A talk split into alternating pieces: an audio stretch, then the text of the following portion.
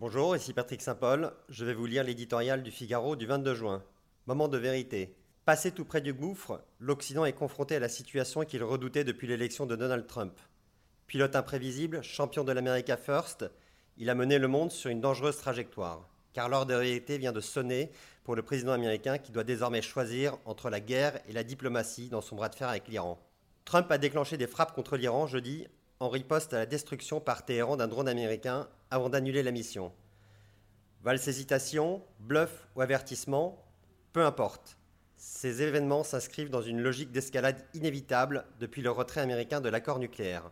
Asphyxié par les sanctions et confronté à la perspective d'un second mandat de Trump, l'Iran a abandonné sa doctrine de patience stratégique.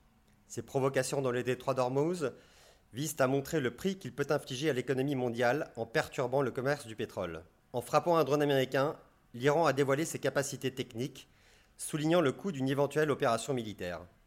Mais il a aussi atteint le dernier stade avant le déclenchement d'un conflit armé. De leur côté, les États-Unis ont déployé en mer d'Oman bâtiments de guerre, avions de combat et batteries antimissiles. Sans retour à la diplomatie, la spirale menant à une confrontation militaire est déjà programmée. La voie est étroite.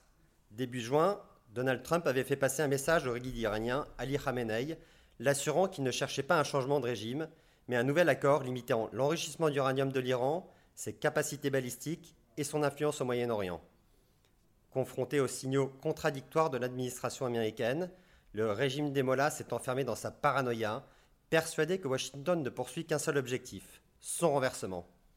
Donald Trump devra faire un geste pour sortir de l'impasse, en assouplissant l'embargo sur le pétrole iranien. Depuis le temps qu'il parle fort en brandissant un petit bâton, sa stratégie de pression maximale a atteint ses limites.